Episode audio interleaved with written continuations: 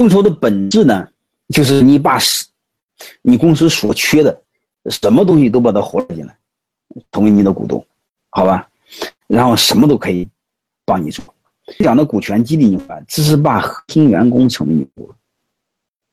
这个众筹你你就理解为什么都可以，啊，他只要对你公司有用，你什么都把它活了进来，好吧？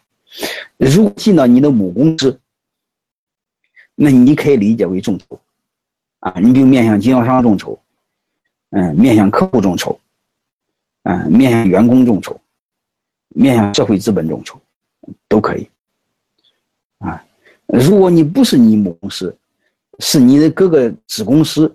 或分公司，这就是现在一个很好听的名字，叫城市合伙人，是吧？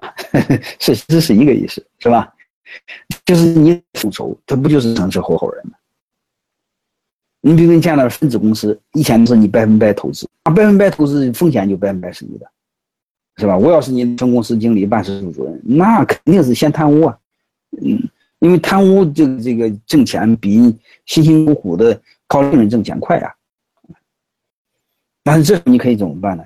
你可以让分公司的员工成为你的股东，让分公司的经销商成为你的股东，大客户成为你的股东，这不就是城市合伙人吗？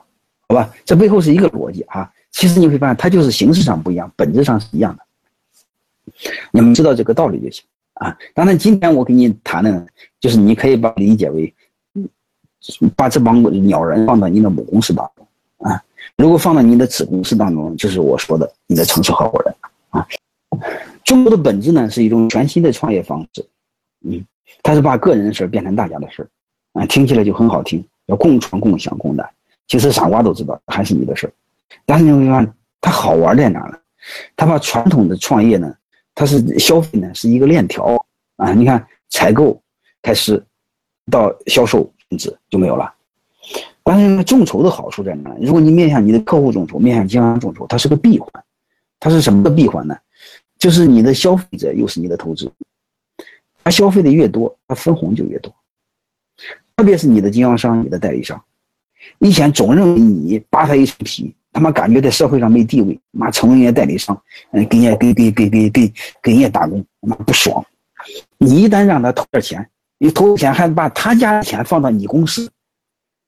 是不是这样？给他给你干活，结果奶奶他感觉很好。为什么？这家公司我是他的股东，从此以后他把头给抬起来了，哎，牛逼哄哄的，啊！所以你会发现，这时候他心情还愉快，而且还帮你卖货，还而且对外他有一种自豪感、荣耀感。